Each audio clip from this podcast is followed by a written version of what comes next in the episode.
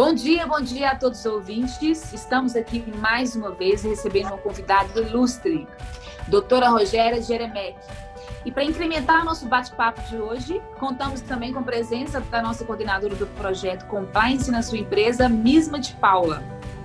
A doutora Rogéria atua oito anos exclusivamente na área de compliance.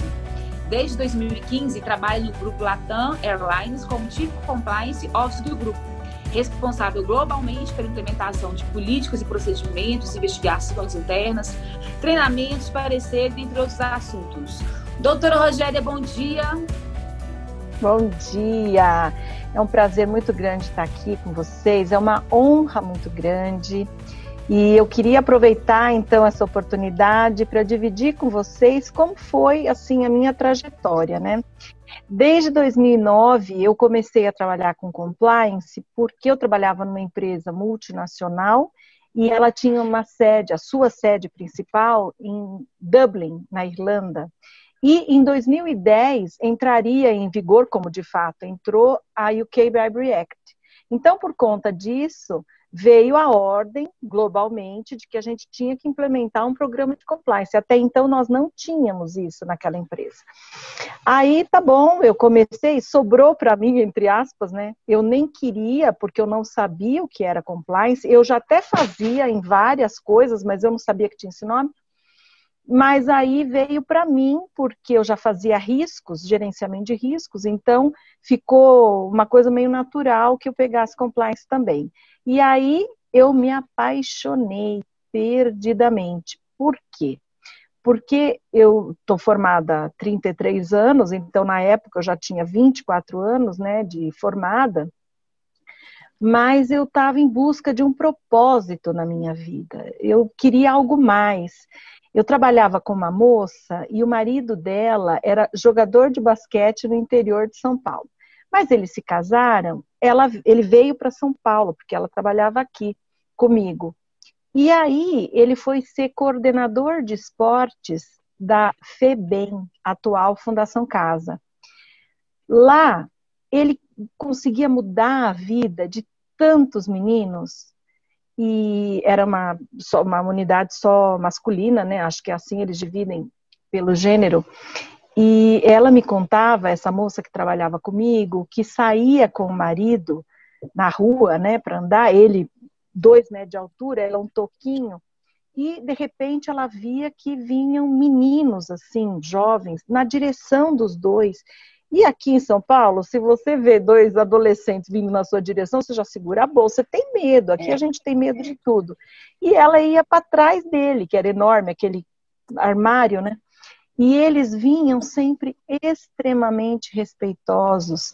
Seu Sandro, olha, que prazer ver o senhor. Eu queria contar que eu estou trabalhando, que eu me emendei, eu nunca mais fiz nada errado. O outro vinha e falava que estava jogando futebol, que o seu Sandro tinha dito que ele tinha talento e ele estava jogando no time não sei o quê, e que então agora ele podia inclusive ajudar a mãe dele. Aí um dia encontrava a mãe com o filho e a mãe o abraçava chorando e dizia: Nossa, o senhor salvou meu filho. Eu tinha certeza que meu filho não completaria 18 anos. E agora meu filho está aqui comigo. Meu filho está trabalhando no supermercado, põe as coisas dentro de casa. Eu agradeço a Deus e ao Senhor. E eu pensava assim: Meu Deus, esse moço talvez não ganhe o que eu ganho. Mas ele tem um prazer, ele tem uma satisfação profissional que talvez eu nunca vá experimentar.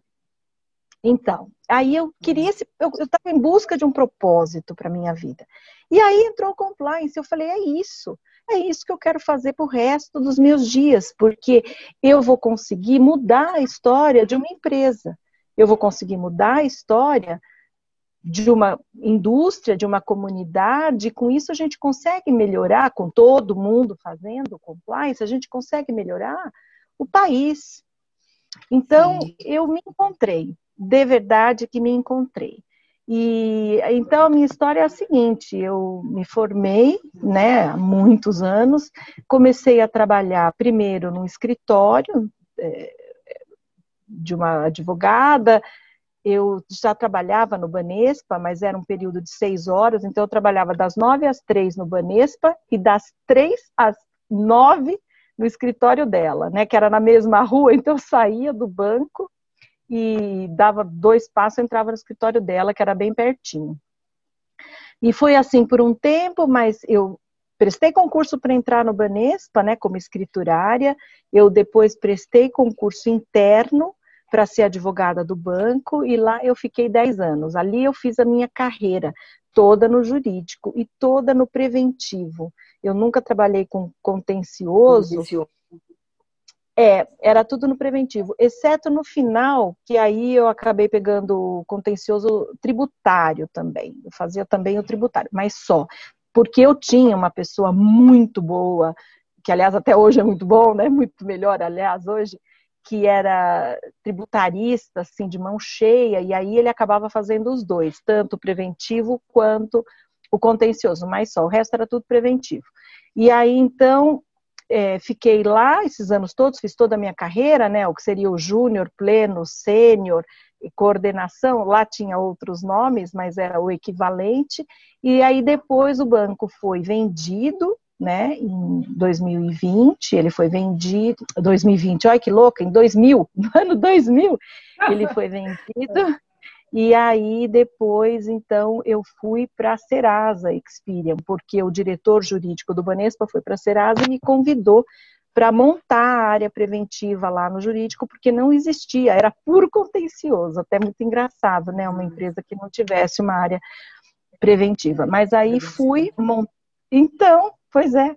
Aí fui, montei a área e fiquei lá é, 14 anos. Então, eu fiquei ao todo 16 anos no Banespa, 6 na agência, 10 no jurídico. Depois, fiquei 14 anos é, na Serasa e lá, então, primeiro no jurídico, é, de 2001 até 2009, quando eu comecei com compliance. E dois anos depois, em 2011, eu fui convidada para montar o departamento de compliance, para separá-lo do jurídico. Essa é uma questão que sempre surge, né? O compliance tem que ser independente, o compliance pode estar junto com outras áreas. E aí, o que eu digo é assim: ele tem que nascer em algum lugar. É difícil que ele nasça já totalmente independente, isolado. É difícil, porque as empresas não vão já começar a investir e montar estrutura exclusiva para uma coisa que elas não conhecem. Então, normalmente, nasce dentro de algum lugar. Nasce dentro da auditoria, nasce dentro do jurídico, nasce dentro do RH, dentro do financeiro. Tudo bem. O importante é que tome corpo. Então, eu falo assim: é um bebezinho. O bebezinho tem que nascer em algum lugar. Aí, depois que ele já está grandinho, que ele anda, que ele fala, que ele consegue tomar suas próprias decisões, aí sim é o momento de separar. E então, foi o que aconteceu lá. Dois anos depois, eles resolveram montar um departamento, separar totalmente do jurídico, e eu fui é, convidada e aceitei esse desafio. Montei um departamento, estruturei o programa de compliance, que era um programa global. Montei três sub-áreas é, embaixo de mim. Foi um trabalho muito bacana e aí depois, é, em 2014, eu fui convidada pela vice-presidente global de compliance para auxiliá-la na implementação global do programa. É, a Experian é uma empresa global, é a número um do mundo, né, em informações para crédito. E aí então eu passei a fazer esse trabalho, sendo responsável por Latinoamérica, é, UK Europe e eu falo separado UK e Europe porque lá era separado por uma questão é, de, de balanço, uma questão mais administrativa, né? E África e Middle East era UK e Nike, tinha Irlanda também, Europe, Middle East e África. E daí foi muito bacana porque a gente tinha reuniões com a pessoa que cuidava da outra área e os responsáveis por cada uma das regiões. Então, era um trabalho bastante interessante de conhecer as diversas culturas e me deu, assim, uma, uma oportunidade mesmo de conhecer outros países sem visitá-los, né? E aí, depois é. disso, em 2015, apareceu a Latam na minha vida e esse grande desafio. Na época que eu comecei a trabalhar aqui, a Latam tinha 55 mil empregados, né? Aí depois ela foi terceirizando umas áreas, aí veio a pandemia. Só na pandemia nós perdemos 13 mil é, companheiros, né? Que saíram, infelizmente, gente muito boa. E então hoje a gente deve estar com uns 30 mil no, no globo todo, né? Mas aí também aqui eu vim, já tinha um programa, mas era um programa baseado nos três pilares: prevenção, é, detecção e resposta a incidentes. E aí eu implementei então o programa que eu já usava e que eu acredito piamente que é excelente, que tem começo, meio e fim, você consegue entender muito bem cada uma das etapas, que é o programa de compliance baseado nos sete elementos de compliance. Com isso, é, eu comecei essa implementação, aí depois é, criamos aqui o programa de embaixadores de compliance, que é um programa extremamente exitoso, porque a gente consegue trazer as pessoas é, de outras áreas para trabalharem também em prol do compliance, para serem pontos focais de compliance nas suas respectivas áreas. Isso tem sido um grande sucesso. A gente tem, inclusive, terceiros que se oferecem para ser embaixadores. Então, é um programa do qual eu me orgulho muito, que foi um dos primeiros que eu implementei. É, depois disso vieram vários outros programas e agora o, o mais recente é a criação da Escola de Compliance, que é um, um projeto que me dá muito orgulho também, porque a gente já tem vários cursos postos à disposição de todos os colaboradores e funcionários é, nas, nos três idiomas oficiais, que são português, inglês e espanhol, no mundo todo e com vários temas interessantes, passando por é, relações trabalhistas, para evitar o assédio moral, assédio sexual. A gente tem é, vários cursos. O código de conduta já existia, claro, desde sempre. Então, tá um, um trabalho bem bacana, a pessoa recebe um certificado e com isso, mesmo que amanhã ela não esteja mais na organização, ela leva um certificado de que ela fez um curso de compliance, vem tudo especificado. Então, é bem bacana. Ô, Rogéria, agora me fala um pouco. É, houve resistência é, dos funcionários dentro da Latam para você é, implementar esse programa de compliance? Qual foi o maior desafio que você teve quando você iniciou esse programa aí? Então, resistência propriamente, não, não, não tive resistência. O que eu notei é que, assim, foi uma mudança cultural. As pessoas estavam acostumadas a tomar suas próprias decisões e não até que submeter a uma área terceira, nova, praticamente, uma decisão que ela estava acostumada a tomar sozinha. Então, eu decido se eu vou ou não vou aceitar um determinado presente que me está sendo oferecido. Eu não tenho que perguntar para ninguém. Eu decido se eu vou ou não participar de uma reunião. Eu não preciso perguntar para ninguém se eu posso me reunir com uma autoridade pública, é, eu ter que apresentar qual é a agenda, qual é a pauta, onde vai ser, quem vai participar, eu não posso mais ir sozinho, tenho que levar alguém comigo. Então, o que houve foi essa mudança cultural, até as pessoas compreenderem que isso era para a sua própria proteção, que elas estariam muito mais é, amparadas fazendo dessa maneira, tendo um ok de compliance, estando com uma pessoa ao seu lado na hora de participar dessa reunião, tendo um respaldo para é, aceitar um presente ou para recusar.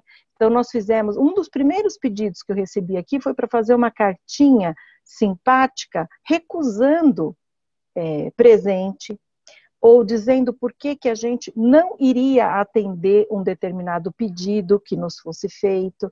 Então, é, as pessoas se sentiram amparadas, porque aí o não era um não embasado. Não porque a política não permite. Não porque o momento que a gente se encontra, por exemplo, num, durante uma discussão contratual, não permite. Isso fez com que as pessoas começassem a ver valor. Pô, bacana, eu não preciso chegar e aceitar uma coisa que eu não fico à vontade. Porque as pessoas mesmo, quando elas chegam, às vezes elas chegam e falam assim, olha, eu não estou achando legal receber isso aqui agora, mas eu não quero... É, ser agressivo, eu não quero falar alguma coisa que possa prejudicar a minha relação no futuro, porque sempre é relação de, de, de negócios, né? É business. É. E aí, com isso, ela se sente bastante amparada por ter esse respaldo.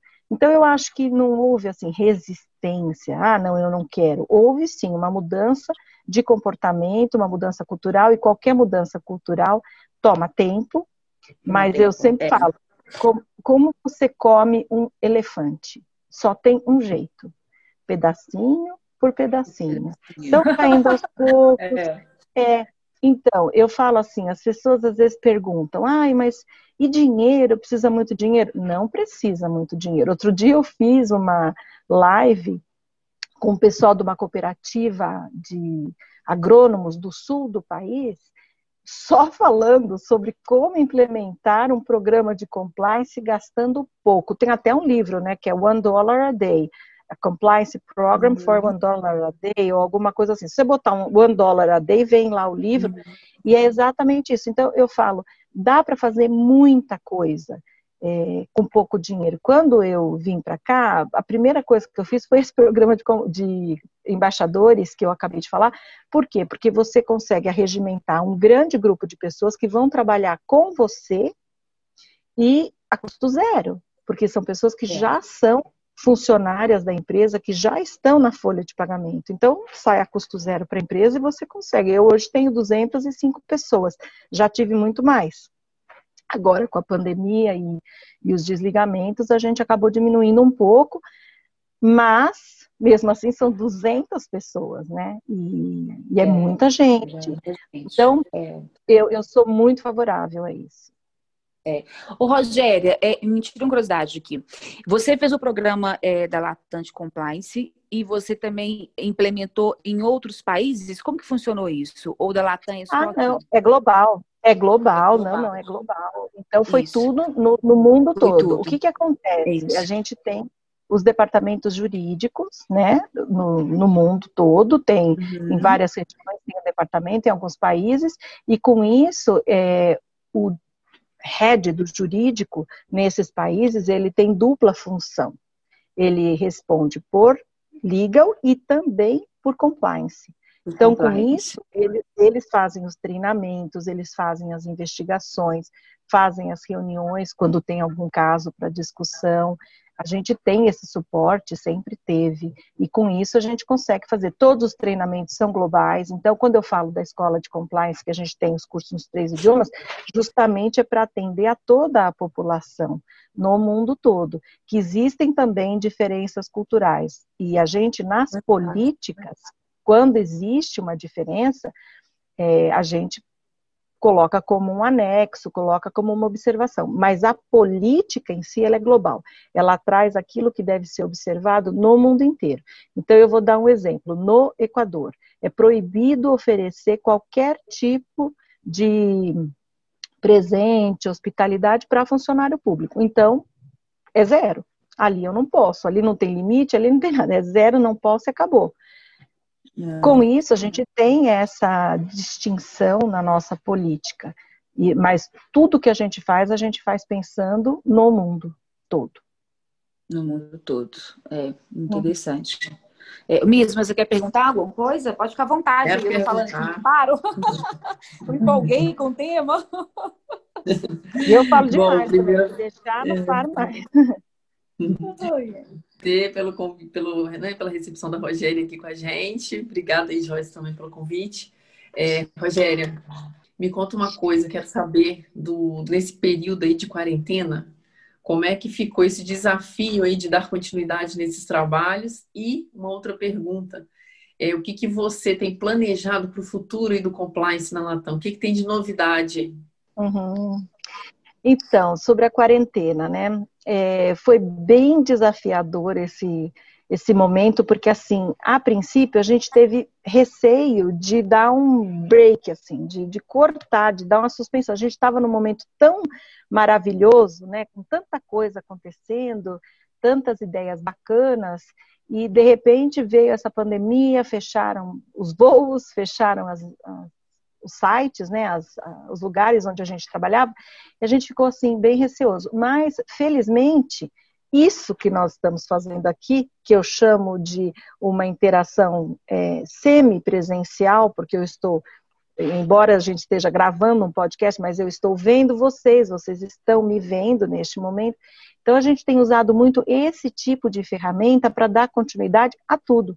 Então, nós já conseguimos treinar mais de 800 pessoas desde o início da pandemia, nós já fizemos umas 200 entrevistas nas nossas investigações, tudo usando essa ferramenta esse tipo de ferramenta, né, que permite que você veja, seja visto, fale, escute.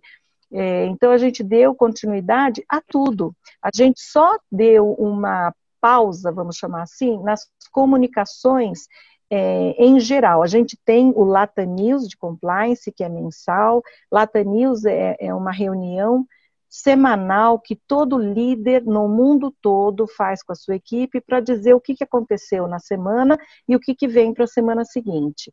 Uma vez por mês, obrigatoriamente, no mundo inteiro, esse líder vai falar um tema de compliance. Esse tema é definido por compliance e a gente, então, estrutura sobre o que a gente quer. Isso tem continuado, então, todos os meses, todos os líderes estão falando nisso.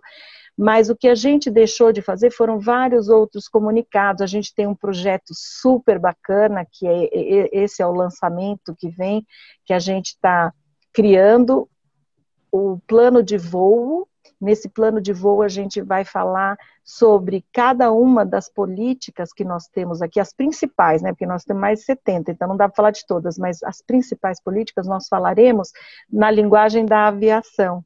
Então, nós vamos falar é, sim, nós vamos falar em linguagem assim, então, é, a quem se destina, né, quem são os passageiros desse voo, então, é, se se aplica a todos os colaboradores, todos os funcionários, a quem que se aplica a política, sobre o que que ela trata, então, tudo isso numa linguagem bem próxima do nosso dia a dia, que é isso que vem, que já era para ter sido lançado no, neste ano, mas infelizmente não deu, então a gente deixou para o começo do ano que vem.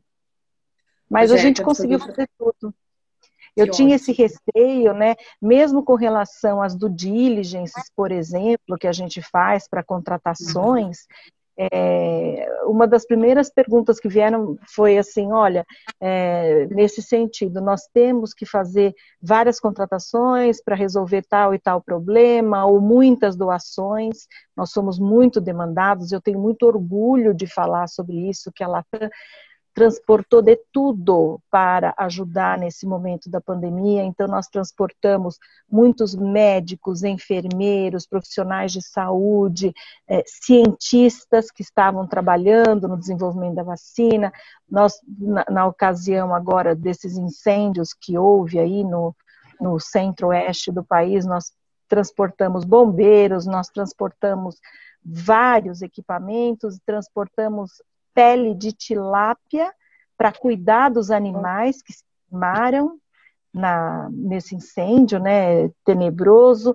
Agora o Amapá, que está mais de um mês sem luz, a gente transportou várias, várias, várias é, doações para lá e recentemente até um gerador para um hospital que saiu do sul do país e foi para lá. Então a gente tem feito muito isso. E aí uma das perguntas foi, ah, mas e aí, a gente vai fazer o processo normal? Vai ter do diligence e tudo? Porque isso sempre tomava um tempo. Então, se antes eu uhum. fazia esses procedimentos e levava, por exemplo, 48 horas e isso era aceitável, hoje eu faço em quatro. Então, uhum. aí você vai falar, mas como que você faz isso se a sua equipe não cresceu? Ao contrário, diminuiu. E eu te digo, porque você tem que escolher as prioridades. Então, essa passou é. a ser uma prioridade muito relevante. E aí, com isso, a gente faz logo e, e manda. É. A resposta. Rogéria, deixa eu te perguntar uma coisa. É a pergunta que não quer calar. Me conta como que você faz para você dar conta de fazer esse trabalho todo, implementar compliance onde não tinha e essa loucura toda de gerir essa equipe. E a vida pessoal, como você faz para conciliar tudo isso? Que a gente então, que é mulher, a gente então. tem esse desafio, né? Muito mais do que o é, homem, porque você tem esse trabalho todo dentro da empresa, chega em casa, tem filho, tem casa, tem marido, né? Tem, é, tem essa obrigação doméstica, por mais que tem uma pessoa para te ajudar, até para gerenciar essa é. pessoa, é você que é responsável. Conta pra gente como você faz para dar conta disso. Então, e fora isso, eu sou embaixadora do Compliance Women Committee, faço parte de vários comitês, é, sou saia fundadora do Jurídico de Saias, presido dois, duas comissões de compliance, a do IASP, que é desde 2013, que eu sou presidente, e ainda da OAB São Paulo, que eu comecei no ano passado, é, sou membro de dois conselhos consultivos da Alliance for Integrity, da Rede Brasil, do Pacto Global da ONU. Aí, fora isso, sou mãe, né, de um casal de gêmeos que vai completar 18 anos, que está em fase de vestibular, então você imagina que lá em casa, assim, os nervos estão a flor da pele, né? E tenho marido já há 28 anos comigo. O que eu posso te dizer é o seguinte, eu sou agendomaníaca eu agendo tudo. E a experiência me mostra que tudo o que eu não agendo, eu esqueço. Tudo. É. Então, eu sou agendomaníaca. Se você fala comigo, olha, vamos tomar um café no sábado à tarde, eu vou reservar um slot na minha agência, no sábado, no, na minha agenda no sábado à tarde, café com Misma, café com Joyce, porque do contrário, vai passar e eu não vou tomar o café. E aí você vai me ligar e falar, ah, lembra que a gente tomou café? Ah, então, mas eu vim para a praia, eu estou no Guarujá. Então, é, eu sou agendomaníaca, eu me agendo muito e eu priorizo as coisas e eu, na pandemia, especialmente, como eu ganhei três horas e meia no meu dia, porque eu gastava duas horas para vir para o trabalho, uma hora e meia para voltar para minha casa, é. eu ganhei essas três horas e meia. É. Aí eu comecei a fazer tudo que você possa imaginar. Então, todos os convites eu aceitei, aí me pediam para escrever artigo, eu escrevia. Isso me, me fez entrar quase que num, num parafuso total. No final, eu, eu saí de férias aqui do meu trabalho e não parei um dia, porque eu já tinha assumido tanta responsabilidade que eu uhum. acabei trabalhando os 30 dias que eu tirei, que fazia anos que eu não tirava 30 dias, mas eu já estava com outras férias vencendo, eu fui obrigada. E, e aí o que, que aconteceu? Eu percebi que eu não sou a Mulher Maravilha, que eu é. fico muito cansada, que as, os pratinhos começam a cair muito mais do que eu consigo repor. Então eu perdi uma live no, no meio do caminho, foi horrível, assim, foi horrível. Então, o que, que eu tenho feito? Eu me agendo e estou procurando ter juízo na hora de aceitar os compromissos, vendo é, se que a gente às vezes quer abraçar tudo, né, Rogéria? Quer abraçar e a gente tudo, se vê como mulher maravilha, que vai dar conta de é, fazer tudo, a gente é, adoece. Eu não sou. É, Exatamente isso. Eu estava ficando esquecida. Eu sempre tive tanto orgulho da minha memória, uma ótima memória, e eu estava esquecida. Eu não lembrava mais o nome das coisas, sabe? Assim, eu estava entrando mesmo num, numa roda viva que, se eu não parasse, eu talvez tivesse um, um problema maior. Então, eu dei um passo para trás mesmo, e hoje eu sou muito mais seletiva, eu vejo bem se cabe mesmo na agenda, porque a minha agenda aqui já é muito intensa. Eu começo é. as reuniões muito cedo e vou marcando até o final. Ontem eram nove horas da noite, eu estava desligando a última call do dia, e sempre assim, temas importantes, né? Temas que, uhum. que é, realmente a gente tem que prestar atenção, tem que fazer com muito cuidado, não, não dá para se distrair. Então, é, é, o que eu faço é isso, eu me agendo muito, eu sou muito controlada com o horário, eu ponho horário para tudo, meu marido dá risada, porque assim, tem um dia na semana que eu faço drenagem linfática às nove e meia da noite, pois às nove horas eu coloco banho. Ele fala, você precisa voltar Eu falo, meu filho, porque senão eu me empolgo aqui, e, e aí chega a hora de descer, e aí eu vou sem banho? Não, eu tomo banho. Então eu ponho, eu, é isso que eu falo, é até exagerado, né? É, eu tenho que. Antes eu marcava os compromissos na sequência, eu não pensava que eu tinha que sair daqui, pegar o carro, ir até o lugar, achar vaga no estacionamento. Então, hoje, eu boto lá um slot de uma hora, ir para uhum. tal lugar, voltar para casa, que é para eu saber que, porque senão você de, deixa a agenda livre, as pessoas vão enfiando as coisas na agenda, e de é. repente você está no meio do trânsito, você vai fazer o quê? Você vai atender o telefone no meio da, né, dirigindo? Não dá. Ô, Rogério, aproveitar aqui que a gente está nesse espaço que é universitário, né? E, e os, os, nossos uhum. ouvintes aqui são aspirantes aí a compliance officer. Uhum. É, conta pra gente aqui algum caso interessante, assim, que te foi desafiador para você nesse, nesse exercício da sua profissão. E depois, em seguida, conta pra gente algo assim que, que também foi desafiador, mas foi motivador. Hum, então, eu vou começar com um caso que é, é bem marcante na minha carreira. Aconteceu em outra empresa, não foi aqui, mas o que aconteceu foi que é, a gente tinha feito uma aquisição de uma empresa, junto com a empresa veio um executivo que tinha a missão de continuar tocando o business, né, para não ter uma solução de continuidade para os clientes. E aí ele veio e ele tinha uma meta, e se ele atingisse a meta, ele receberia uma importância bem impactante, um valor alto é, que era a escrow account dele. Então, era uma, uma conta garantia que estava lá, se ele atingisse a meta, ele receberia o dinheiro. E aí, no dia do pagamento, a diretora de auditoria chegou para mim e disse: Olha, eu acho que tem problema nos números da empresa X. Aí eu falei: Como assim? Não, a gente olhou e a gente acha que os números não estão batendo e a liberação da escrow é hoje, já tem autorização de todo mundo nas mais altas esferas para liberar o dinheiro. Eu falei, bom, você não vai liberar e vai botar isso na minha conta, dizendo que eu não deixei liberar o dinheiro, uma vez que a gente tem dúvidas sobre a consistência desses números. Foi um absurdo assim a reação, porque todo mundo já tinha aprovado, já tinha passado por todas as mãos, mas aí eu falei, não, não vai pagar e não pagaram.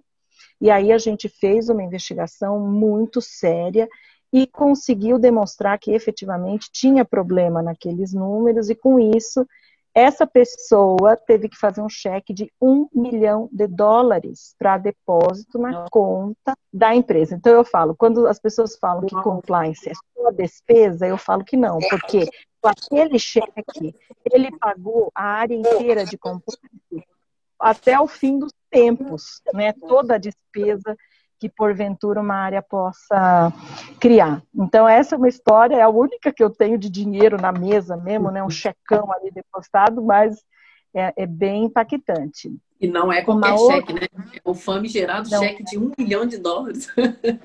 É, pois é, não é qualquer cheque, né? Até depois eu recebi um reconhecimento de uma pessoa do financeiro. Eu não, eu não era é, elegível para uns prêmios que eles tinham de desempenho. Eu não era elegível porque eu já tinha um cargo que não comportava aquele tipo de coisa, mas ele me mandou um reconhecimento dizendo: olha, eu adoraria poder te é, indicar para esse prêmio, porque eu nunca vi isso na minha vida, né? Um checão desse entrar no nosso caixa, foi muito bem-vindo, tal. Essa foi uma história assim que eu acho que é a mais marcante da carreira. Agora, histórias motivadoras, assim, eu tenho muitas histórias é, para contar e vou, escolhe vou falar. escolhe uma para quem escolhe uma para quem está começando. É, pois é, uma, uma recente que eu posso dizer é que a gente, a gente, quando faz treinamento, e aqui a gente treina muito, né?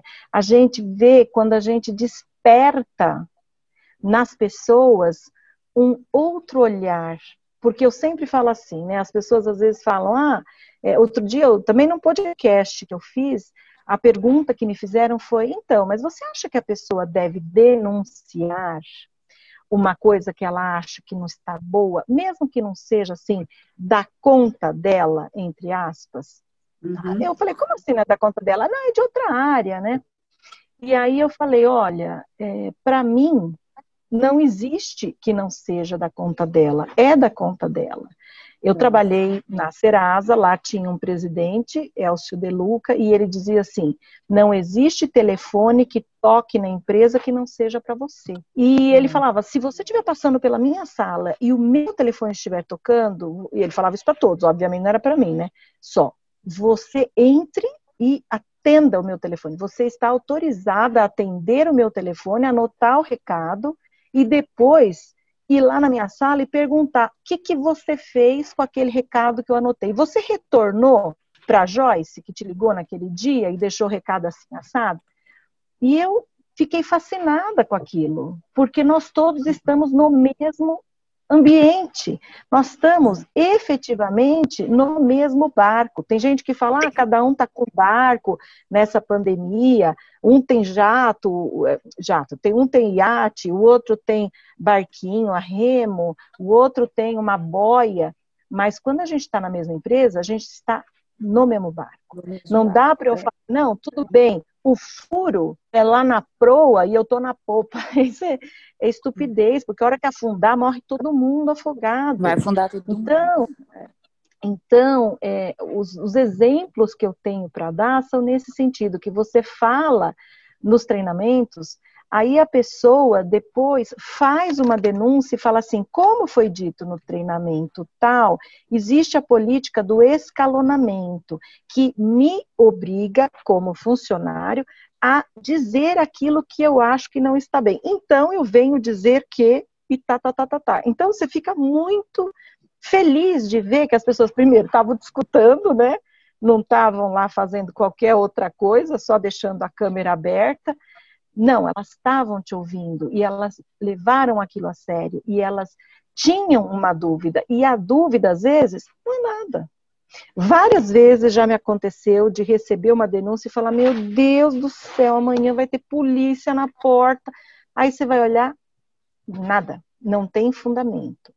E, por outro lado, você recebe a denúncia, você fala: hum, isso aí não é nada.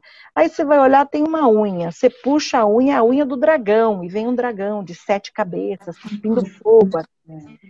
Acontece das duas pontas, mas para isso a gente precisa que as pessoas que estão nas diversas áreas nos ajudem, nos apoiem e nos deem as informações necessárias para a gente poder atuar. Ótimo.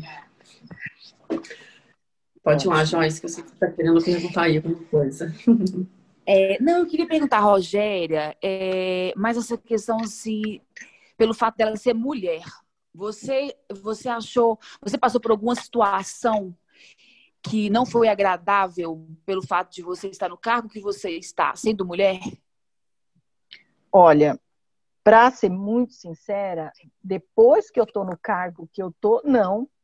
Até porque acho que as pessoas tem um, um, certo respeito pelo cargo em si, né? Então, é, mas eu passei por muita coisa na minha vida, muita coisa.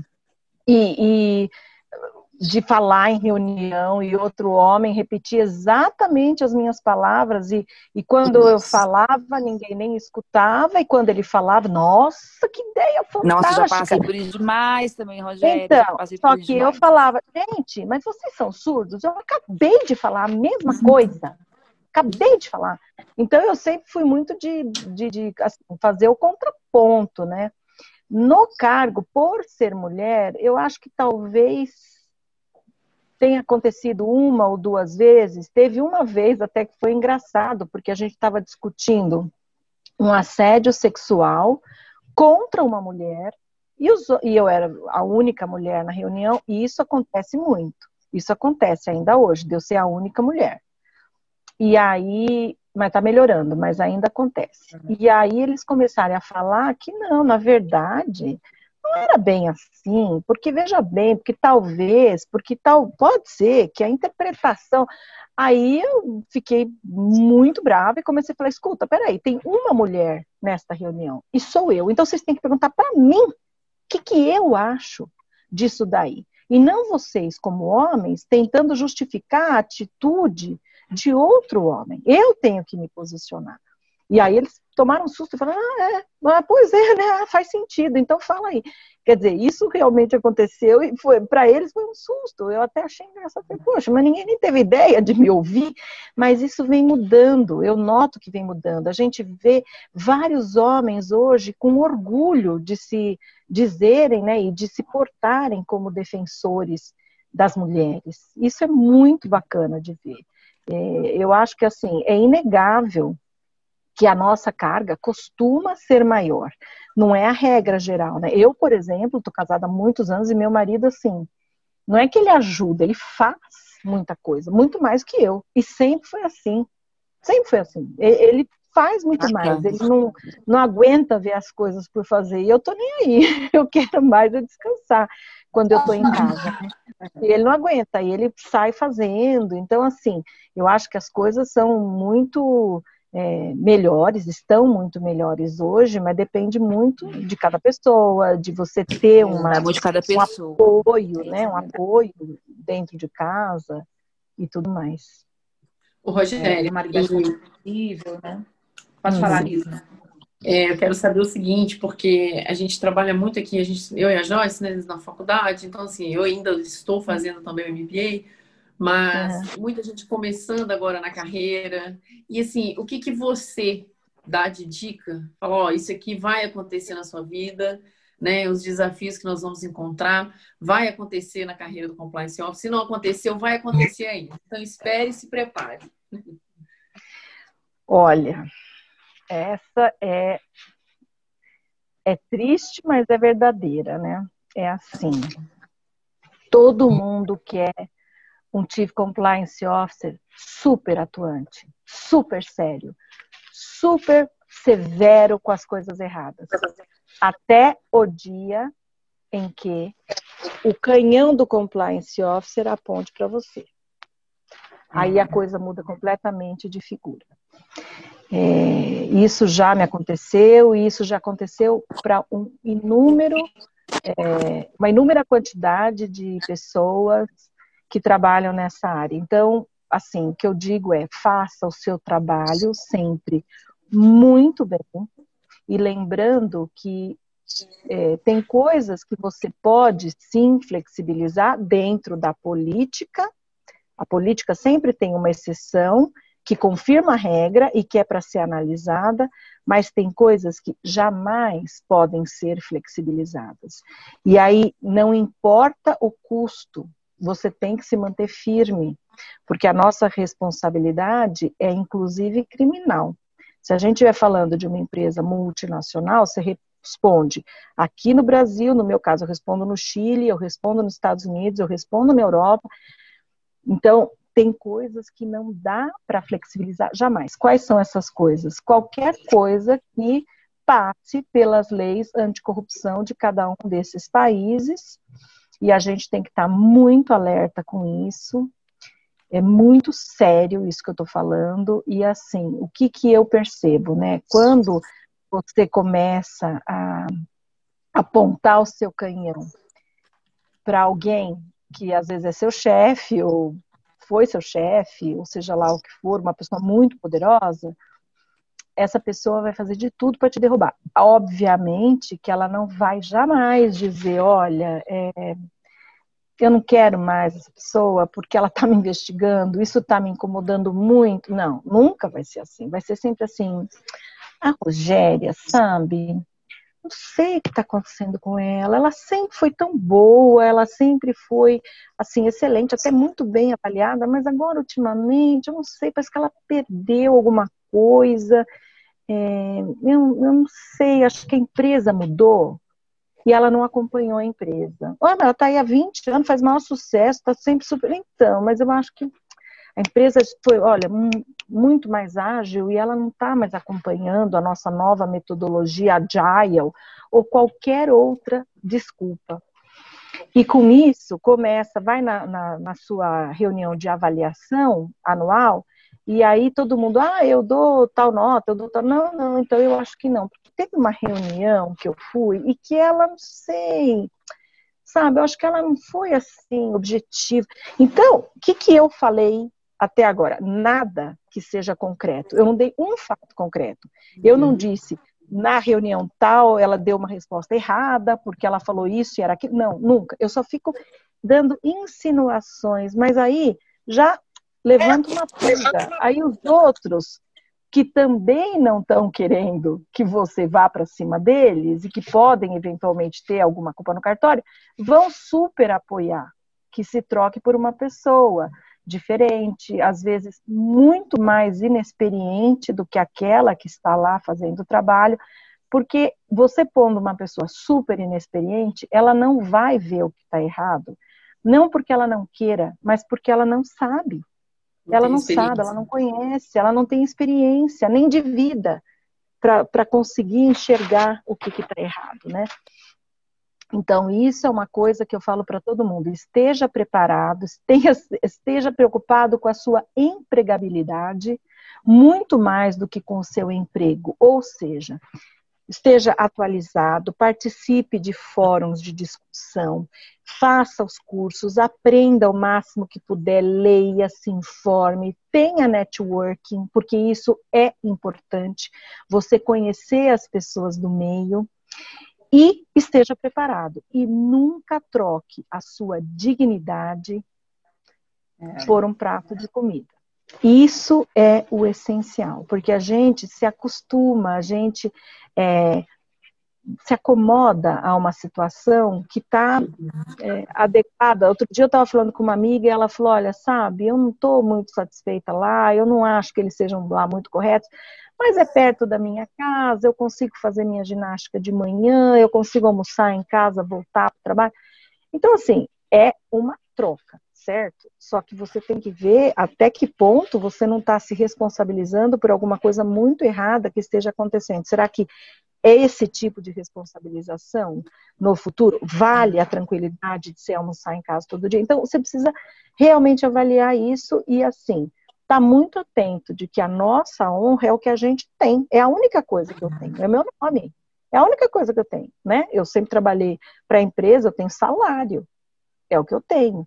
Então, se amanhã eu perder o meu nome, se amanhã meu nome estiver no jornal, porque eu não vi, porque eu não fiz, porque eu falhei, talvez isso seja muito pior para mim do que eventualmente, Deus me livre, passar uns, uns períodos aí sem esse salário, mas com a minha cabeça erguida e podendo buscar outros espaços para trabalhar, outro, ou, né? Eu falo, a gente sempre tem que ter o plano B, o plano C, você tem que pensar no seu futuro, porque é uma, uma atividade que tem esse risco inerente, né? Então, às vezes, quando você encontra um lugar em que você se sente super confortável, no sentido de saber que você lida com gente séria, que seu chefe é honesto, que o presidente é uma pessoa extremamente séria, trabalhadora, que não pensa em fazer besteira, você fica e fica com, com segurança mesmo do que você está fazendo, porque tem coisa que não tem preço, né? E eu falo, é, o tom é de top é fundamental, porque se você tem um chefe, ou se você tem um presidente, ou tem um diretor que vira e fala assim, olha, vai lá e traz o resultado, não me importa como, eu quero o número aqui na minha mão, porque a gente tem que fechar esse balanço de toda maneira. Pronto, o negócio está feito e certeza que vai dar problema mais cedo ou mais tarde. Fantástico. Rogéria, infelizmente nosso tempo está terminando, porque o papo está muito interessante. Mas para fechar o nosso podcast, eu queria te fazer uma pergunta. É, o compliance hoje está em alta. Né? Todo mundo fala em uhum. compliance, uhum. né? As pessoas estão uhum. é, é, tendo um conhecimento maior de como funciona. Uhum. Mas como você vê o compliance do futuro? Você acha que a tendência vai ser crescer? Como que você, que, que, que você vê para o futuro no compliance?